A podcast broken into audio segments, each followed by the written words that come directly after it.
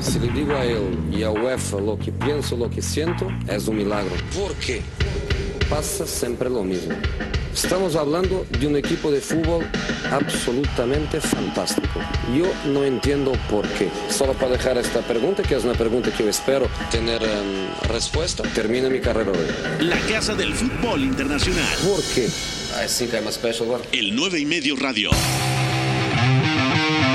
4 de la tarde, bienvenidos al 9 y medio radio, martes de Champions a través de W Deportes. Soy Pepe del Bosque, gusto en saludarlos. Eduardo Zurita, qué partidazos. Napoli 4-0 contra el Genk. El Salzburgo en casa cayó 2-0 contra el Liverpool. Benfica derrotó 3-0 al Zenit de San Petersburgo. El Lyon empató, estaba perdiendo y empató 2-2 contra el RB Leipzig. El Dortmund derrotó 2-1 al Slavia Praga. El Inter de Milán cayó 2-1 en Giuseppe Meazza contra el Barcelona.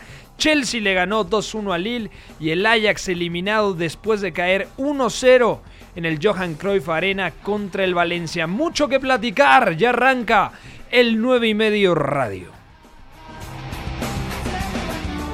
Champions League. The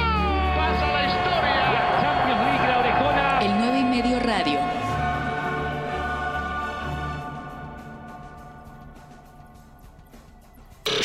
Salah's got there, terribly difficult angle, but he scored. That's incredible.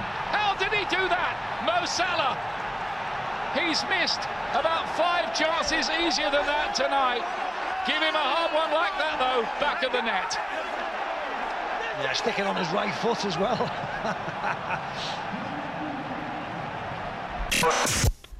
Eduardo Zurita lo consiguió el Liverpool, derrotó 2-0 al Salzburg, un partido muy divertido. Los goles del conjunto dirigido por Jürgen Klopp marcados por el guineano Navi Keita que recupera sensaciones y Mohamed Salah, pero en un principio el Salzburgo jugó muy bien, sobre todo con esos tres atacantes, el noruego Haaland, eh, Juan el coreano y Minamino el japonés como media punta, complicó a un Liverpool que tuvo ocasiones de gol, pero que sufrió en el arranque de partido. Sí, Pepe, buenas tardes. Como bien dices, eh, parecía a priori una, un partido difícil o que se podía complicar. De hecho, el primer tiempo pare- eh, parece que, que fue o que le pudo haber dado un poco de miedo a Sí, Liverpool no pasar de ronda porque había esa posibilidad.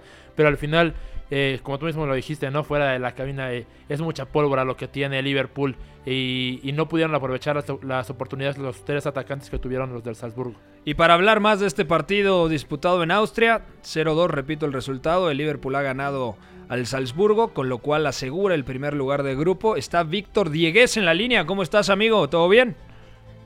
Hola chicos, ¿qué tal? Aquí ya listo para hablar del equipo rojo. ¿Qué fue lo que más te gustó hoy del equipo de Liverpool? Yo te voy a dejar un nombre que quizá eh, sigue siendo muy infravalorado, pero hoy en día es uno de los mejores para mí, cinco atacantes del mundo. Lo del senegalés Sadio Mané es tremendo, de verdad me gustó muchísimo.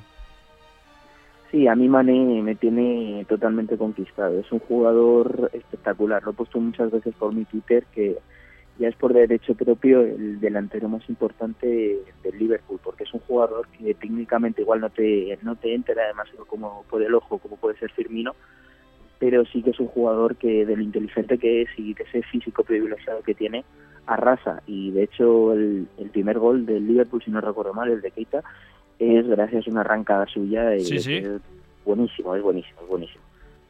Pase de eh, Sadio Mané para el primer gol del guineano, que lo ponía también en, Twitter. Y desde mi punto de vista, Navi Keita es, entre comillas, el fichaje que necesita Liverpool esta temporada, entendiendo que contando partidos de Premier League y de Champions, el curso pasado únicamente sumó 20 titularidades. Desde que llegó en verano de 2018 procedente de Leipzig, Keita ha tenido 7 lesiones, pero parece ser que si está físicamente en plenitud y recupera este nivel que le vimos el fin de semana contra el Bournemouth y el día de hoy contra el Salzburg, Navi Keita posiblemente es la pieza que le faltaba todavía a Liverpool para ser más potente. ¿Tú cómo lo ves, Víctor? Sí, estoy totalmente de acuerdo, porque Keita al final es un perfil de centrocampista que no tiene el Liverpool, porque es un jugador que organizando el juego como director de orquesta es muy bueno, ya, ya está a vista de todos. Y por ello el Liverpool al final es un equipo que centra mucho sus esfuerzos por, por banda y siempre le falta algo por medio. Sí. en el medio de la cancha. Y Keita es precisamente eso que necesita el Liverpool, porque cuando sí que ha salido Oxlade Chamberlain, sí que es un jugador que ayuda a hacer de nexo con la delantera, pero no, no, es tan, no es tan bueno como Keita, no tiene esa calidad para organizar, para ser director de orquesta, cosa que, que el guineano sí, y que como dices, eh, está para sentarse en el 11, porque además ahora que está lesionado Fabiño de, de larga duración, más o menos, eh, queda un hueco en el centro del campo que debería ser suyo si está sano. Sí, porque se recorren las piezas. Henderson, que estaba rindiendo muy bien como interior derecho, hoy es el medio centro. Jorginho Wijnaldum juega como interior izquierdo, el holandés, y como un interior más cercano a la media punta, jugando mucho más libre, el propio Keita. Otro jugador que menciono es lo de Henderson. Sin Fabiño, otra vez muy buen partido de Jordan. Yo creo que es uno de los centrocampistas en mejor estado de forma y además esa versatilidad que tiene le permite ser un comodín para Jürgen Klopp. Otro buen partido el día de hoy en Austria por parte de Henderson. Sí, desde luego, es un, es un buen jugador. Eh, mira que a mí me cuesta decirlo porque no soy precisamente fan suyo. Pero, esta temporada ha estado muy bien. No, no, no puede ser tampoco. Por lo que Henderson sí, está jugando muy bien. Además, como interior también no me convencía. Bueno, perdón, como pivote también uh -huh. no me convencía. Como interior sí que me gusta más. Eh, porque es un jugador que le costaba mucho romper líneas con sus pases. Después, defensivamente, no me parecía que tuviese el rigor suficiente, o al menos el que tiene Fabiño por lo que me parecía que siempre que jugaba ahí restaba más que sumaba, pero últimamente está muy preciso con el pase y, y el equipo lo, lo, está notando. De hecho, eh, he apuntado las veces que, que ha roto línea y, y, es una burrada. Eh, siempre sus pases eh, a, aportaban algo al equipo, porque otras veces era más un pase de seguridad, un pase, fácil, un pase fácil, pero cuando Henderson arriesga con el balón, a mí la verdad es que me ha sorprendido bastante porque es un jugador que sí que tiene pie para, para arriesgar y hoy se ha visto en Austria. Cuando el Salzburg empujaba, volvió a levantar la mano el mejor central actualmente en el mundo, Virgil van Dijk, otra vez un buen partido. Y el Salzburg también tuvo ocasiones, eh, muy bien Allison en el arco, pero está clarísimo que Virgil van Dijk, si necesitaba aún confirmarlo más, que es el mejor eh, central del mundo, la exhibición del día de hoy en Austria es, la muestra ¿no? del nivel que tiene el zaguero holandés. Sí, es, es un crack. Como tú has dicho, es el mejor central del mundo, eso no hay duda. Y eso que esta temporada había empezado a un nivel más bajo respecto a la temporada anterior. Pero esta, la verdad, es que en este partido concretamente ha estado excepcional. Ah. Tenía enfrente a tres rivales eh, muy faciados como son Juan, eh, Minamino y Holland, que han sido tres de las revelaciones de esta fase de grupos de, de la Champions League uh -huh. y he conseguido pararlas bastante bien y, y, eso que tuve esa banda y que le ves un central de 1.90 muy grandote no no crees que eh, fuera del área se vaya a dominar bien pero hoy corriendo a la espalda cuando ha tenido que correr lo ha hecho genial porque es un central que se ha vuelto a ver hoy que además de ser el mejor del mundo es completísimo en todas las facetas que debe eh, que debe dominar hoy un central moderno Totalmente de acuerdo. Bueno, mi querido Víctor Diegues, te mandamos un fuerte abrazo, querido. Eh, te marcamos, te marcamos, ¿te parece? Para platicar en la semana sobre Liverpool y las posibilidades que tiene de ganar el Mundial de Clubes. Perfecto, yo, yo estoy siempre disponible para vosotros. Ahí estaba el señor Víctor Diegues, hay que seguirlo en, en Twitter porque es un gran conocedor de la Premier League. Domina todos los equipos ingleses. Eduardo Zurita, Pese a que termina quedándose en la orilla el Salzburg, llega la última jornada en un grupo muy complicado con posibilidades. Confirma que es un gran proyecto desde aquel que nos ilusionó mucho en donde estaba, por ejemplo, Sadio Mané, con Roger Smith, Kevin Campbell, el español Jonathan Soriano, estaba Alan, ese brasileño que no sabemos por qué demonios se fue a China, pero ahora tiene ese tridente en ofensiva muy poderoso con Juan, que el surcoreano es un segunda punta muy móvil, muy inteligente para desmarcarse, para tirar apoyos, para caer a banda. Minamino, que es un media punta que me recordaba, me recordaba mucho lo que era en su momento Shinji Kagawa cuando llega al, a comienzos de esta década al Borussia Dortmund de Jürgen Klopp. Y Erling Haaland, el noruego nacido en Leeds, porque su padre fue, fue futbolista en la Premier League, que es un atacante dominante, es muy joven que a veces le falta manejar un poco mejor los tiempos porque se precipita, pero que ya, han, eh, ya lo han seguido muy de cerca equipos grandes. Es que la cuota que está teniendo Haaland eh, es muy importante, ¿no? Al final los goles le están entrando.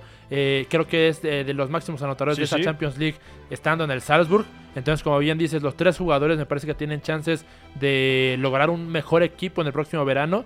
Y no sé, a mí el que más me emociona es Minamino en este caso. Creo que hoy el partido de Minamino es eh, hasta excitante, ¿no? Para los equipos ingleses. Es que eh, ver a, Minamino en Bundesliga o en Inglaterra sería muy bueno para tener esos espacios y Sería transitar tremendo. completamente con él.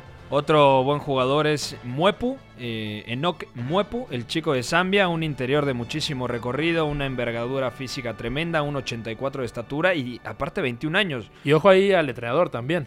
Porque eh, eh, por ahí la fábrica no solamente ya empieza Sí, a ser sí, de sí. jugadores, sino este entrenador norte- norteamericano que ahorita tiene el- eh, al Salzburg. Jesse ya- March. Exacto, ya ha pasado por, bueno, pasó desde New York, New York, eh, Red Bull. exacta. Estuvo en Montreal, Ajá. en el equipo canadiense, luego New York Red Bull, Luego pasa a. Leipzig, pasa a Leipzig como una temporada de asistente. como asistente. Ahora exacto. llega a Salzburg y es probable que en algún momento ah, dé el salto a Leipzig.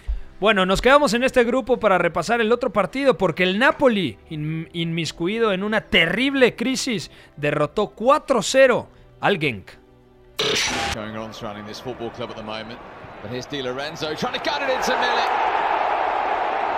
And there's the end result. Two for the Poland international, two for Napoli. And they're in the comfort zone in terms of his team heading towards the knockout stages. That's just what they wanted. They've been 4 a 0 ha ganado en San Paolo el Napoli, tres goles de Arkadiusz Milik, el atacante polaco que si no fuera por las lesiones, caramba, sería un recurso más que interesante y el otro lo hizo de penalti Dries Mertens. Milik, muchísima confianza este, estos tres goles. El- la primera anotación del Napoli es un grave error del arquero del conjunto belga. Que desde ahí se abre toda la historia del partido, ¿no? Sin esa anotación no podríamos decir que hubiera habido este 4-0 a lo mejor. De acuerdo. Además, Irving Lozano jugó únicamente 12 minutos, entró precisamente por Milik.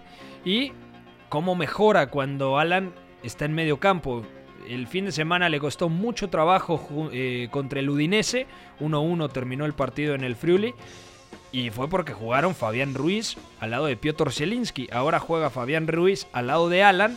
Y Alan, pese a que no es un medio centro ni mucho menos, de hecho es un interior de recorrido, sabe guardar la posición para que Fabián Ruiz sea el, el conductor, ¿no? Por lo tanto, Zielinski no tiene que jugar por dentro, parte desde la banda izquierda y por la derecha José María Callejón. Creo que este es el camino a seguir por parte de los dirigidos por Carlo Ancelotti. Sí, una forma de intentar rescatar el barco, ¿no? Porque también la, la serie ya se está poniendo muy complicada, Sí. cada vez se ve más lejos la cima.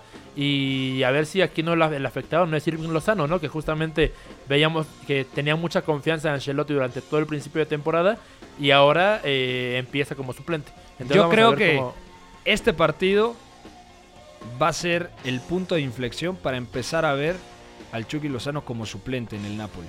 Porque metes a Milik, te responde con tres goles. Y aparte es inamovible detrás de él Dries Mertens. Me parece que para que Mertens se pueda activar de la mejor manera, le va mejor un tipo como Milik, incluso como Llorente, Sí, sí. que a alguien todavía mucho más móvil como es Irving Lozano, ¿no? Al final creo que se, se podían pisar y ahora este sistema puede ser que le dé créditos a Ancelotti en el Napoli. Estuvo cerca el Napoli de clasificar primero de grupo porque si hubiera terminado el partido en Austria empatado entre el Salzburg y el Liverpool, el Napoli hubiera avanzado primero, pero es una buena noticia para un proyecto inestable que estén en los octavos de final. Más allá del rival que enfrenten, creo que el Napoli puede competir o puede incomodar, mejor dicho, en la siguiente ronda. Sí, ah, bueno, no sé, Pepe, en este caso difiero un poquito. La verdad no lo veo como un cuadro que vaya o lo ponga para cuartos de final, pero digo, sí es mejor que otras O opciones. sea, si le toca el Leipzig, ¿no crees que pueda competir?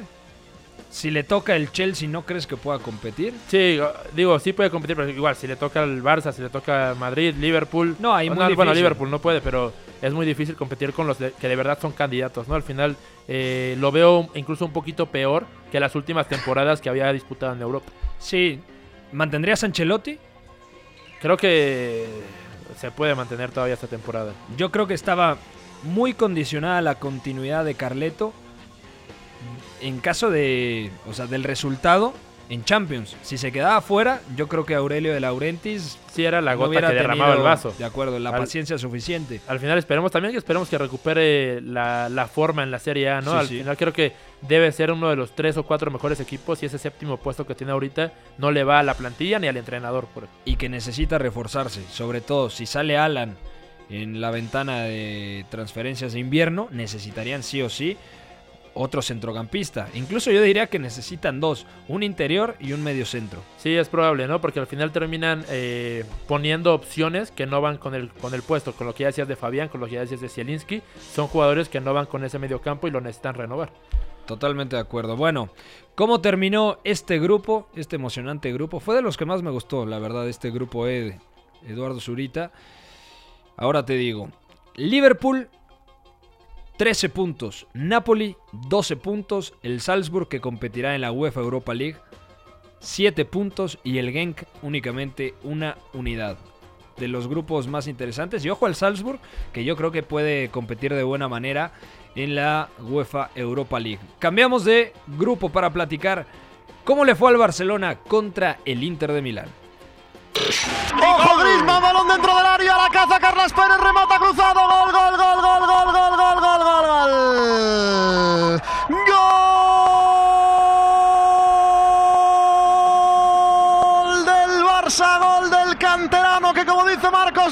Garcia siempre, que está en el césped tiene y aprovecha su momento en este caso para aprovechar en posición de 9 el balón suelto que le cae de cara de zurda la cruza con templanza, con serenidad, con calma, lejos de Handanovic, aprovecha su momento, sigue haciendo su camino, viviendo capítulos maravillosos en el año de su estreno. Como hombre importante de primer equipo, marcó Carlos Pérez, marca el Barça en Milán, gol del canterano 23, primera parte, Inter 0, Barça 1.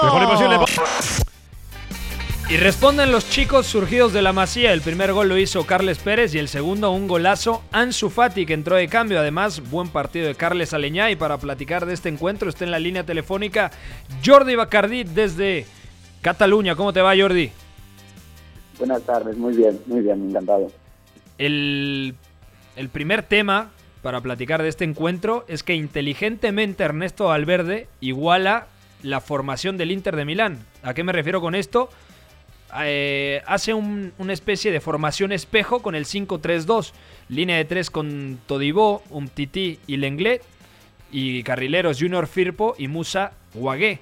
Tres en medio campo, Arturo Vidal, Iván Rakitic y Carles Aleñá. Y en punta Antoine Griezmann y Carles Pérez bastante móviles. ¿Qué sensaciones te deja esto? Sí, francamente, desde el inicio mm, y después visto el encuentro, se puede considerar que lo de Valverde termina siendo una exhibición, porque de cierto modo desnaturaliza lo que viene siendo la presión del Inter, generando superioridades en el carril central en la fase de iniciar el juego, porque el Barça dibujaba un 3 más 3 y el Inter tenía un 2 más 3. Entonces Ujú. ahí tenía una superioridad, porque la pareja de puntos, Lautaro Lukaku, eh, tenían que ir basculando de lado a lado y a la mínima que el Barça movía con inteligencia un par de pases, siempre encontraba la referencia por el carril central, con, con una línea muy, muy, muy participativo y con gran capacidad para superar presiones y aprovechando los movimientos de Griezmann entre líneas para dejar compañeros de cara. Y en general el Barça en el inicio, con un Inter que no sabía cómo responder a, lo- a las preguntas que le había propuesto Valverde, tuvo una superioridad bastante patente. ¿Cuál fue el mejor futbolista del Barcelona el día de hoy en Giuseppe Meazza desde tu punto de vista, Jordi? Hombre, hay actuaciones bastante convincentes. Desde luego, por ejemplo, Guagué en la defensa, Guagué, todo quiero decir, sí que por momentos sufre ante Lukaku, pero en todo momento dejó buenas sensaciones controlando juego directo y siendo una primera opción en, en el pase. Luego, para mí, si tuviese que destacar a alguien, sería Leñá, porque como bien comento, eh, le conté cuatro o cinco presiones superadas que ayudaron al Barcelona a transitar con tiempo y con espacio y con superioridad numérica. Por lo que si tuviese que destacar a alguien, repito, sería el, canterano Leñá, pese a que al final fuesen otros dos canteranos como Carles Pérez y Ansu Fati los que serían determinantes en el marcador.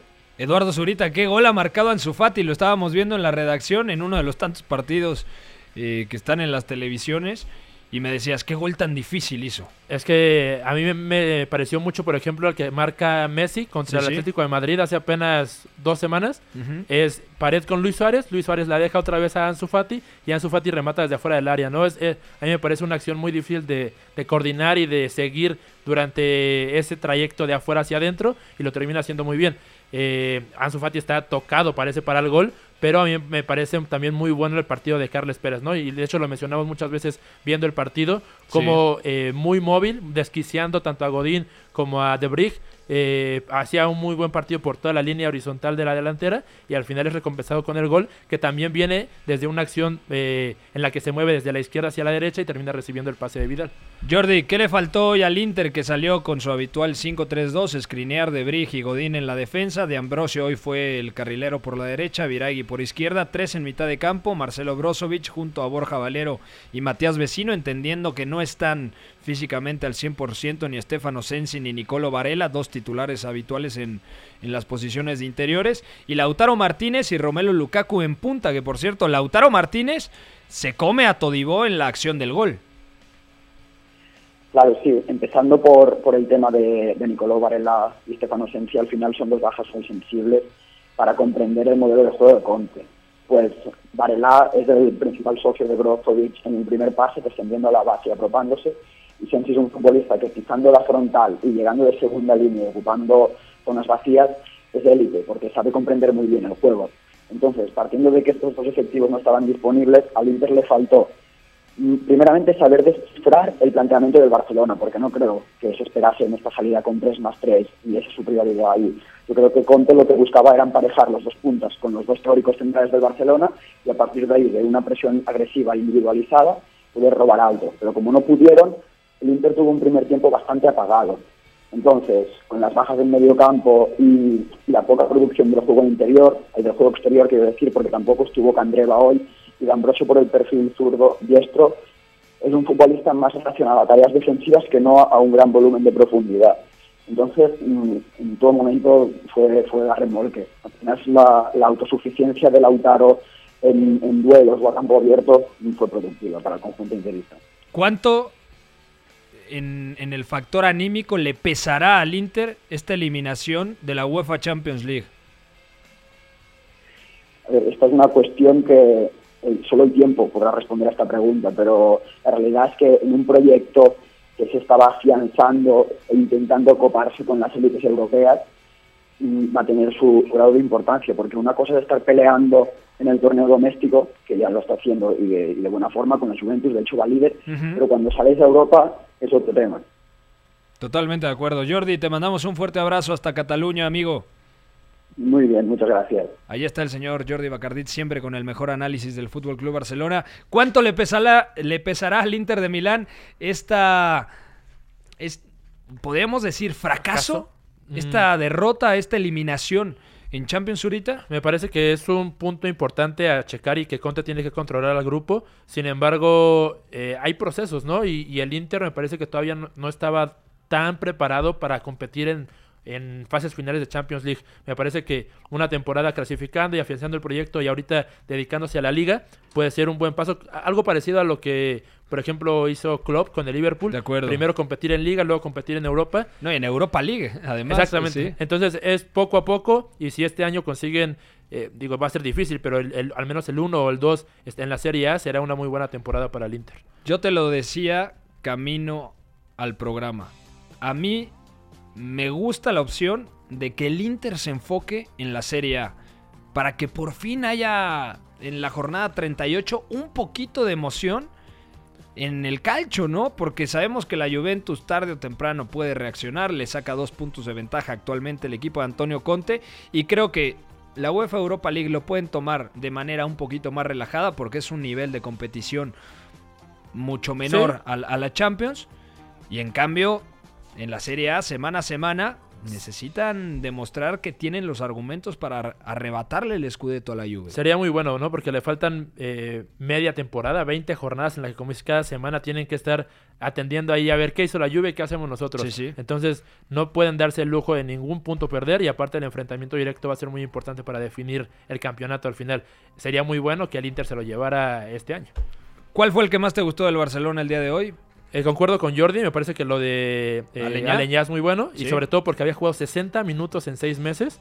Y eh, lo de Carles Pérez. Carles Pérez me parece maravilloso hoy. Y el infravaloradísimo Iván Rakitic. Hoy como medio centro para liberar a precisamente Carles Aleñá y a Arturo Vidal. Sí, no, no se puede prescindir de un futbolista como el croata, ¿no? Al final le ha dado muchos años de servicio muy bueno y sigue aportando desde el banquillo o desde la titularidad como hoy. Era una estupidez que lo quisieran vender en verano. Sería todavía más tonto querer venderlo en invierno. Zurita. No sé, es difícil ahí el negocio, pero por ejemplo Vidal para mí podría ser una opción más cercana al cambio o a la venta que el mismo Rakitic. De acuerdo, totalmente de acuerdo. Bueno, estamos platicando el señor Eduardo Zurita y un servidor sobre toda la actualidad de este martes en la UEFA Champions League. Vamos una pausa porque al regresar del corte el Borussia Dortmund obtuvo su clasificación y ya viene Hugo Marugán para comentarlo. Pausa, no se mueva. No es que no te entiendas, que hablas muy raro. Si tú ya sabes más que yo, perfecto, tira, vamos a ver. Habla de lo que quieras, yo contesto de lo que me apetece. El análisis es bastante superficial, bastante gratuito. ¿El apellido? ¿Cómo es el apellido? El 9 y medio radio. Correcto. Siguiente pregunta. Cuatro y media de la tarde, regresamos al 9 y medio radio. Ya está en la línea telefónica Hugo Marugán para platicar de la sufrida victoria del Borussia Dortmund en casa contra el Slavia Praga, dos goles a uno. El caneta, el enfirat, gol! Gol! Sancho, gol! Sancho, gol! E Casarata... Hugo Marugán, ¿cómo estás amigo? ¿Todo bien? Hola Pepe, buenas tardes, gracias por invitarme. Oye, qué sensaciones, ¿qué ha pasado el día de hoy en el Westfalen Stadium en Dortmund? Bueno, le ha costado mucho al Borussia Dortmund. Ya conocíamos al Slavia de Praga, que es un equipo que nos ha encantado esta fase de grupos de la Champions. Y aunque hoy llegaba ya sin opciones, no se le ha puesto nada fácil al equipo alemán, que no dependía de sí mismo. Al final el, el Inter ha pinchado y ellos han ganado, así que estará en octavos, pero con mucho sufrimiento y se les podría haber ido la clasificación en cualquier momento. En gran medida sufrido porque Julian Weigel, el centrocampista alemán, fue expulsado al minuto 77. El primer tiempo relativamente parejo, aunque con más llegadas para el Slavia Praga. Y luego en el segundo tiempo también el Slavia, eh, el, Slavia, el conjunto checo, compitió muy bien. Nuevo gol de Jadon Sancho y otra vez el técnico suizo Lucian Favre repite la fórmula. Tres en el fondo con Zagadou, Hummels y Akanji. Dos carrileros bastante abiertos. Por izquierda jugó el portugués Rafael Guerreiro. Por derecha el marroquí Hakimi. Doble pivote con Weigel, que es el que fija como director, como medio centro. Julian Brandt un poco más libre.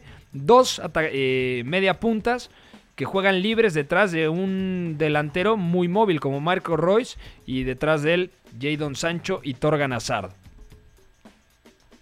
Sí, eh, le ha costado tanto al Dortmund que si te hubiera que decir la figura del partido, seguramente diría Roman Burki, el portero suizo, que ha estado realmente providencial con varias intervenciones salvando a su equipo.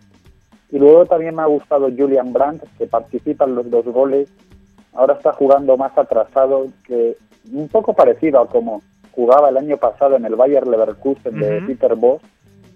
Y, y claro, Jadon Sancho, el inglés, que también participa en los dos goles, marca el primero, asiste en el segundo y, y ha ayudado al Borussia Dortmund, que como he dicho antes, ha sufrido muchísimo para pasar a los octavos de final. ¿Qué le falta al equipo de Lucian Favre para ser más convincente? Porque lo ha probado absolutamente todo. 4-3-3, 4-2-3-1. Ahora prueba con una especie de 3-4-2-1 con Sancho y Torgan Hazard como media puntas. Con Royce que se mueve bien en todo el frente de ataque pero que no está acertado para ver eh, portería rival. ¿Qué le falta a este equipo de Borussia Dortmund? Pues principalmente defensas más fiables. No sé si de cara a los octavos de final buscarán algún refuerzo en el mercado de invierno, pero es verdad que llegó Matt Hummels en el verano, pero pero al Borussia Dortmund sufre mucho en defensa, hoy lo hemos visto. Burki, hoy ha estado bien, también es un portero muy irregular. Akraf Hakimi, el marroquí, que aporta muchísimo en ataque, pero en defensa sufre. Y, y el Borussia Dortmund, ni con estos tres centrales de ahora, ni cuando juega con línea de cuatro atrás, se muestra sólido y ese es el gran margen de mejora que tiene el equipo. Si uno ve la tabla de posiciones de este grupo F, Barcelona 14 puntos, Borussia Dortmund 10, Inter de Milán 7 y el Slavia Praga únicamente 2 puntos. Pero esos dos puntos no reflejan el buen accionar del conjunto checo. Para mí, uno de los equipos que más me divirtió en esta fase de grupos de la Champions League 2019-2020. ¿Cuál es la valoración que le das a este equipo? Pues sí, comparto tus impresiones. Ha sido uno de mis equipos favoritos, aunque esos dos puntos reflejan que, que al final le ha faltado sumar más resultados, que se le han ido los partidos al final. Es verdad que empató tanto en San Siro como en el Camp Nou, que es algo de una magnitud extrema, pero, pero al equipo checo, no sé, más, más que defensiva o, o más margen de mejora en el área rival, y es una pena que tenga un grupo tan difícil y que ahora ni en la Europa League les vayamos a ver, porque a mí me encantaba verlos, los he disfrutado muchísimo y, bueno, hasta el año que viene ya. ¿Cuál es el siguiente paso para el Borussia Dortmund? ¿Qué, qué harías tú si fueras Lucian Favre? ¿Enfocarte en la Bundesliga o enfocarte en la Champions? Porque yo realmente creo que si le toca un sorteo complicado, se tendrá que ir en, en la primera ronda de eliminación directa. Mm, yo, yo también creo que, que tienen una buena oportunidad en la Bundesliga este año con un Bayern tan dubitativo que, que se está dejando muchos puntos. Ellos también, pero si se centran y concentran esfuerzos ahí, podrían conseguir una Bundesliga, que sería de un enorme mérito. Y en la Champions es verdad que, que lo van a tener muy difícil. Yo creo que podría pasar algo parecido a lo que les pasó el verano, o sea, perdón, el año pasado contra el Tottenham en esa eliminatoria de octavos, donde juegan bien, pero al final esa debilidad defensiva que comentábamos les acaba condenando. Eduardo Zurita, ¿qué te pareció la eliminación del Inter de Milán y la clasificación del Borussia Dortmund? Tenemos amigos que estarán muy contentos, ¿eh? Bueno, al final es una pena, ¿no? La, la eliminación de, del Inter. A mí me parecía, por ejemplo, un cuadro más difícil de vencer que lo que va a ser el Dortmund. Yo también creo eso. Y al, bueno, al final el Dortmund clasifica. También viene una temporada en la que no sabemos cuál va a ser su destino en la Bundesliga. Muy es, regular. Es, es, muy incierto lo que va a ser la temporada de, del equipo alemán y lo, en lo que va a resultar a lo mejor incluso para verano, ¿no? A lo mejor puedan venir cambios a futuro dentro de, la institución. Y en invierno, yo comparto con lo que dice Hugo Marugán, necesitan refor reforzar sí o sí la defensa. Piszek ya está viejo, Akanji no ha terminado de cumplir las expectativas, Hummels también el kilometraje ya le pesa, entonces creo que si el Borussia Dortmund quiere mejorar de cara al segundo semestre de temporada y competir en los octavos de final de Champions, sí o sí, tiene que ir por un central de, de, garantías, porque tampoco Zagadú te lo da, ¿no? Sí, sobre todo el, el tema de, para mí es Hummels, ¿no? Eh, se creía que iba a ser como la pieza que iba a apuntalar esa zona defensiva. Uh -huh. Al final a Kanji me parece que es el activo que tiene que quedarse porque va a mejorar y lo pueden vender por mucha pasta, pero eh, lo de Hummels es, es decepcionante, la verdad. Hugo Marugán, te mandamos un fuerte abrazo, amigo. ¿Algo más que quieras comentar? Nada, que, que, hasta el año que viene al Slavia de Praga, que lo hemos disfrutado mucho, y a ver qué nos depara el Borussia Dortmund en la siguiente fase. Un abrazo. Un abrazo hasta España con Hugo Marugán. Vamos al siguiente partido, cambiamos de grupo porque el Valencia sorpresivamente derrotó en Ámsterdam, en el Johan Cruyff Arena, 1 a 0 al Ajax con gol de Rodrigo Moreno, el de siempre. Y con el equipazo hoy. ¡Vamos! ¡Vamos!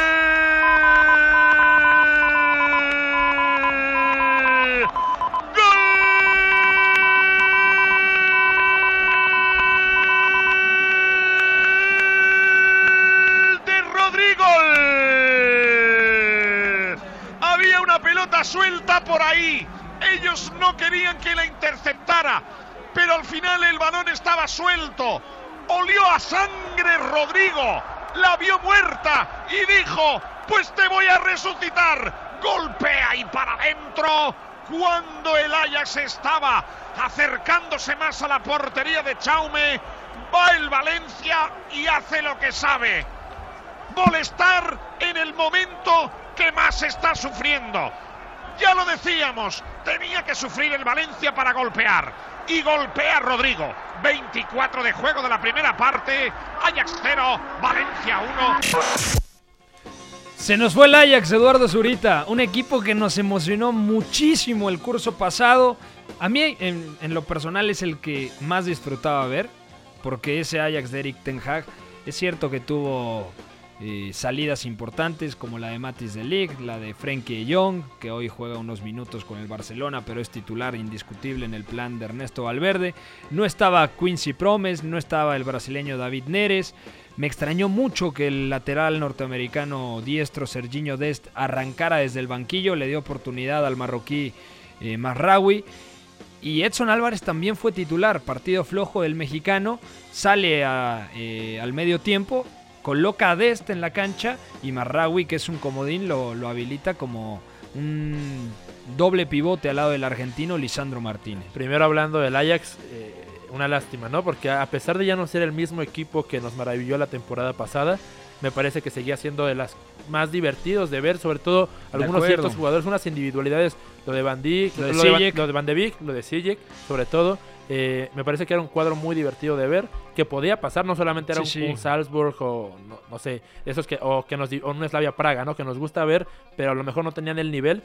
Me parece que el Ajax lo tenía puesto, puesta a la mesa y termina faltándole un gol que lo busca muy bien el segundo tiempo. Sí. Pero la suerte no le, no le permite. La, la suerte y, y Domenech de, del Valencia, que no terminan de, de dejarle anotar esa, esa diana que lo hubiera clasificado a los octavos. 4-4-2 por parte de Albert Celades. No cambia con Rodrigo detrás de Kevin Gameiro. Bueno, 4-4-2 que se transforma en 4-4-1-1. Ferran Torres por la derecha, Soler en la izquierda, Coquelin y Dani Parejo en el doble pivote. Un Valencia que es la gran sorpresa, ¿no? De esta Champions o una de las grandes revelaciones porque al comienzo de temporada con todo el entorno de animadversión tras la salida de Marcelino García Toral, era un grupo que si bien generaba dudas, uno decía, el Valencia no está listo para competirle ni al Ajax ni al Chelsea. Y al final termina clasificando segundo. Yo creo que es merecido, pero a la vez sorpresivo, ¿no? A mí sí me parece una sorpresa. De hecho, yo pensaba que el cuadro eh, naranjero se iba a caer después de la salida de Marcelino.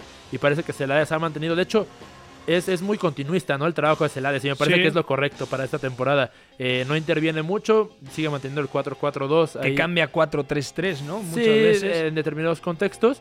Pero. eh, Avanza primero, ¿eh? Ojo.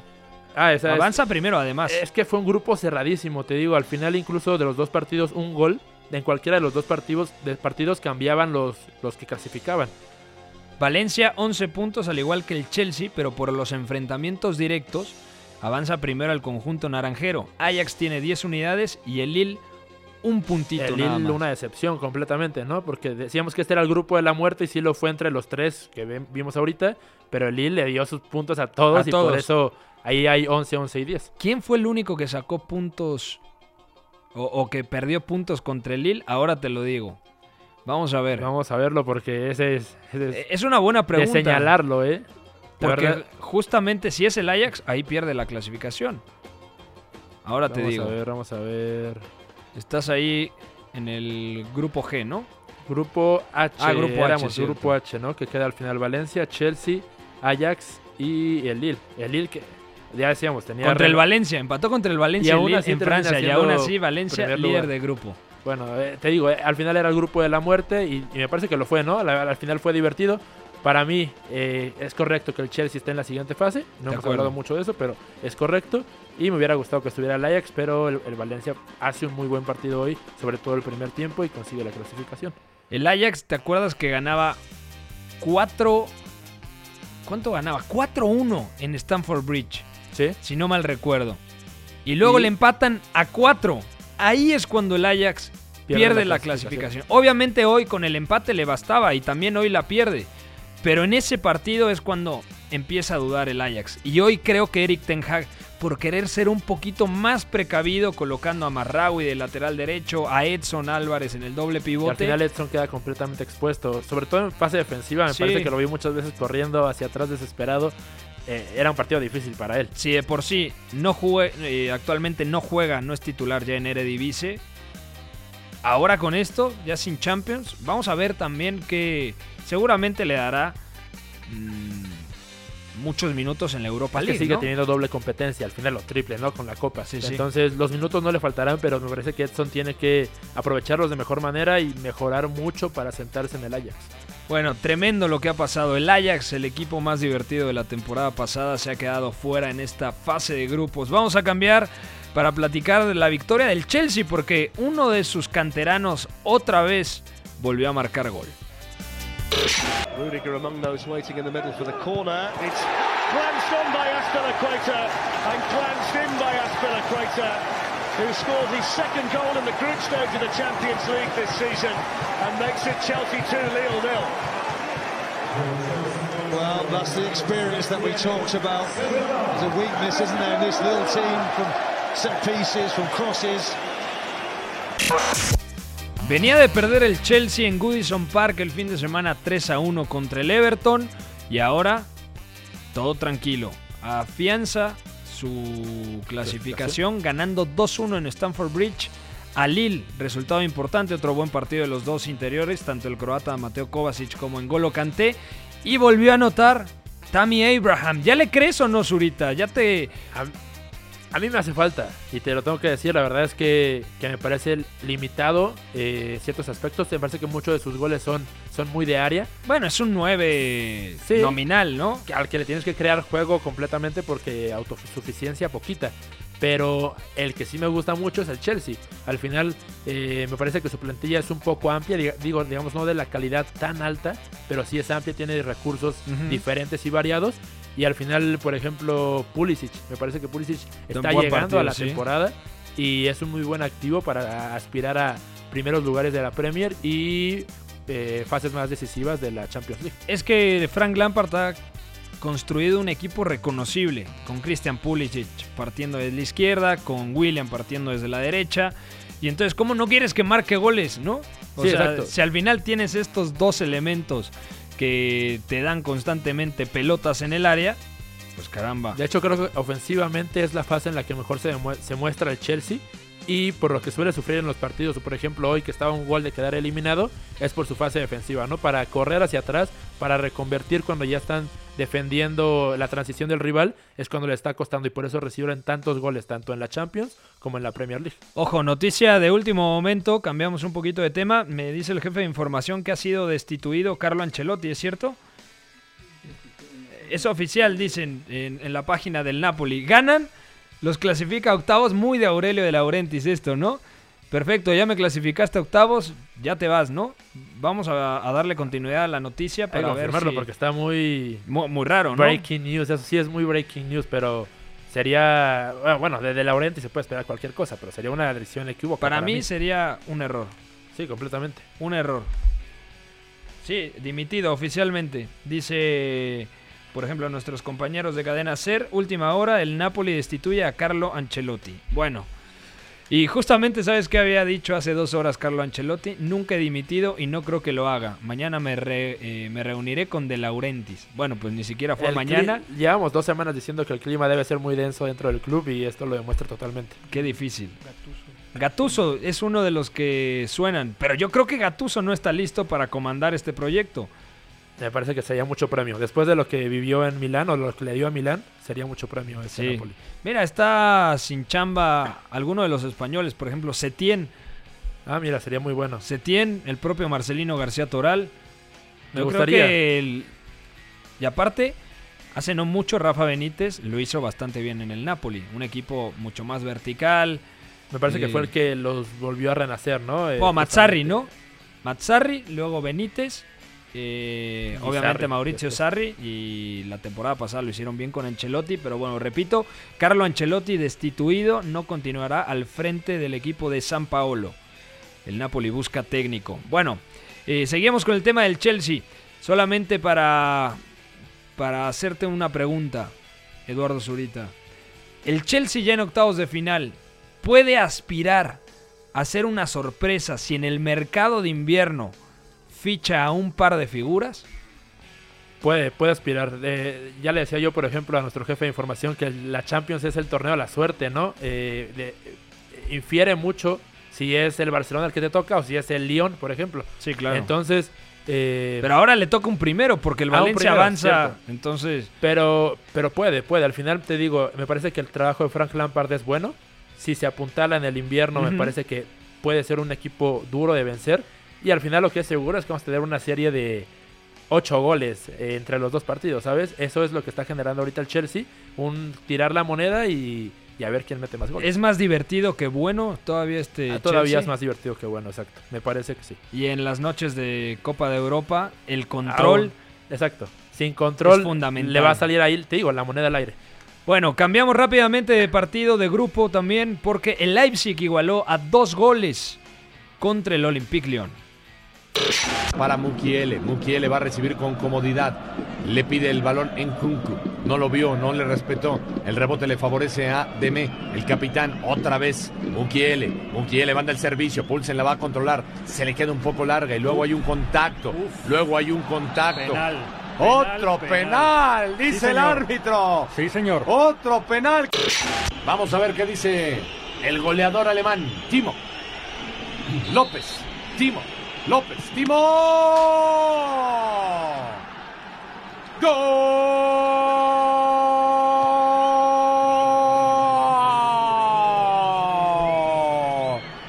¡Gol! De Leipzig, el segundo. Vía penalti. Primero Forsberg, ahora Werner. 2 a 0 y esto sí ya se ve muy, pero muy complicado. La Champions tiene en ocasiones estas cosas raras en donde el Ajax se queda afuera con 10 puntos y el Lyon pasa a octavos de final con 8 puntos. El Leipzig primero obviamente con 11 unidades tras el empate el día de hoy en territorio francés. Y el Benfica, ojo eh, con lo del Zenit de San Petersburgo. El Benfica derrotó 3-0 a los rusos y con esto afianzan el tercer puesto del grupo, jugarán UEFA Europa League. El Benfica, que además tiene varias finales en su historia de UEFA Europa League, y el Zenit se queda sin competición europea, Eduardo Zurita. Hablando en general del grupo, si ya decíamos que el otro, el del Chelsea, era el grupo de la muerte, este también. Este es el del inframundo, Ajá, ¿no? O sea, exactamente, porque- porque... todos son del parecido nivel. Me parecía que desde el principio sí se veía, o yo al menos sí veía. Sí, a al principio de temporada pensábamos que eran equipos del mismo nivel, aunque el Leipzig, obviamente, a Sobre nivel todo por el entrenador, ¿no? También.